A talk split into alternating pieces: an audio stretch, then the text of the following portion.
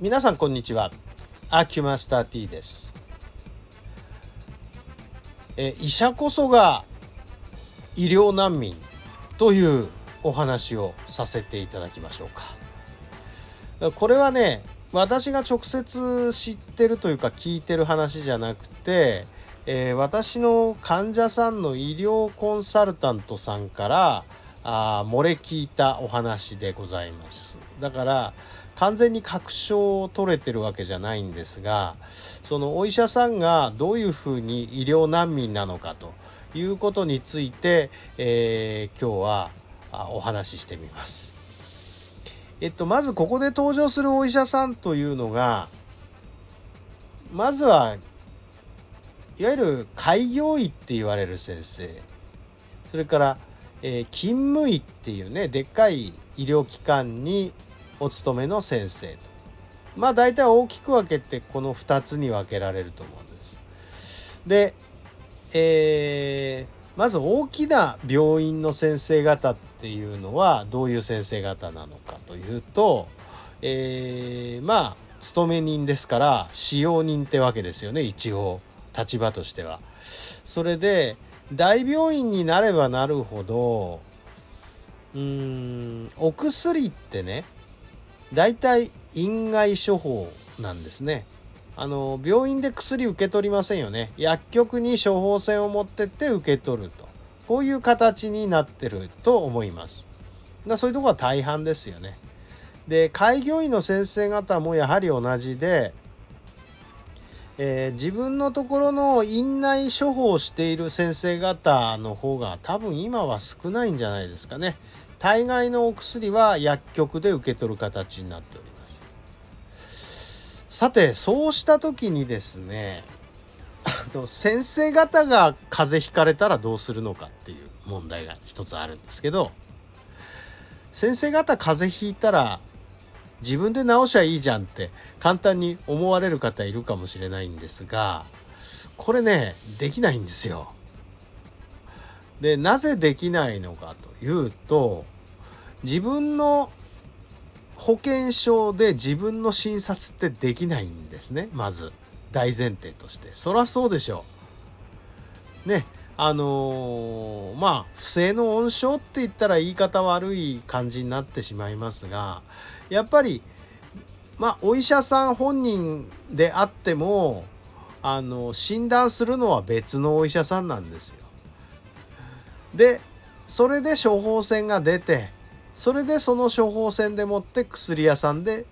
薬が出るこれが今の一般的な形になりますわね。えー、大病院の勤務医の先生だったらもうこれ絶対そうなんですよ。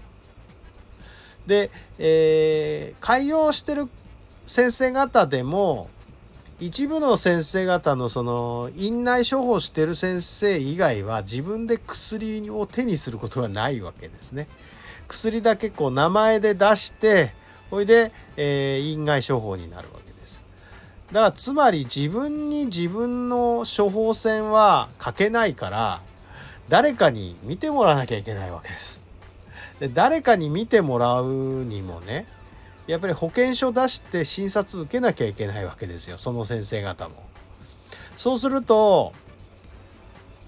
まあ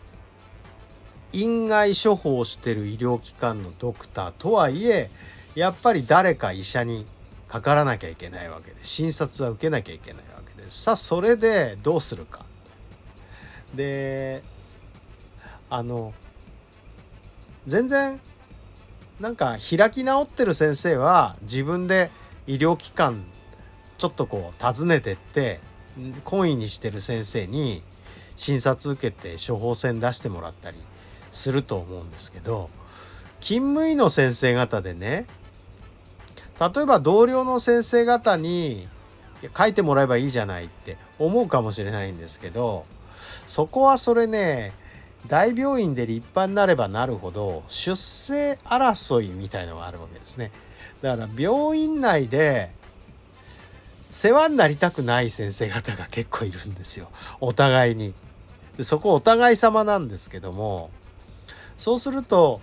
あのそのコンサルタントさんはいつも相談を受けるのは「なあどっかにいい医者いないか?」っていう相談を受けるらしいんですよ。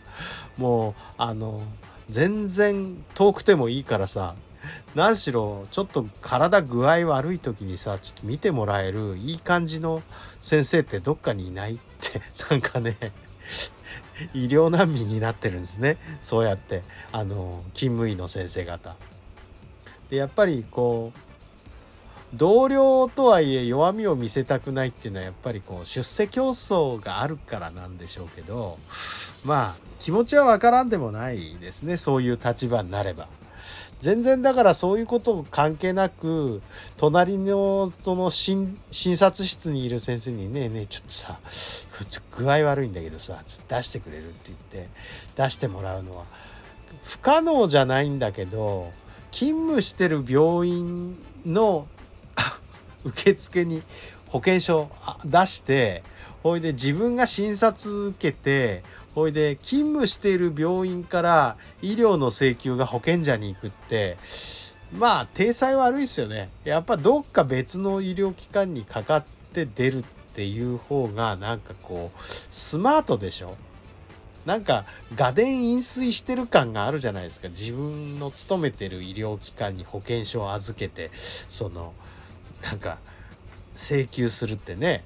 なんか私服を肥やしてる感がちょっと出ちゃいますよね。だから他の医療機関に皆さん行きたいらしいんです。な そんなんで、えー、まあなんか無依存にいる感じの状態にだいたい先生方忙しいから医者行ってる暇ないんですよまずもってね。だから先生方が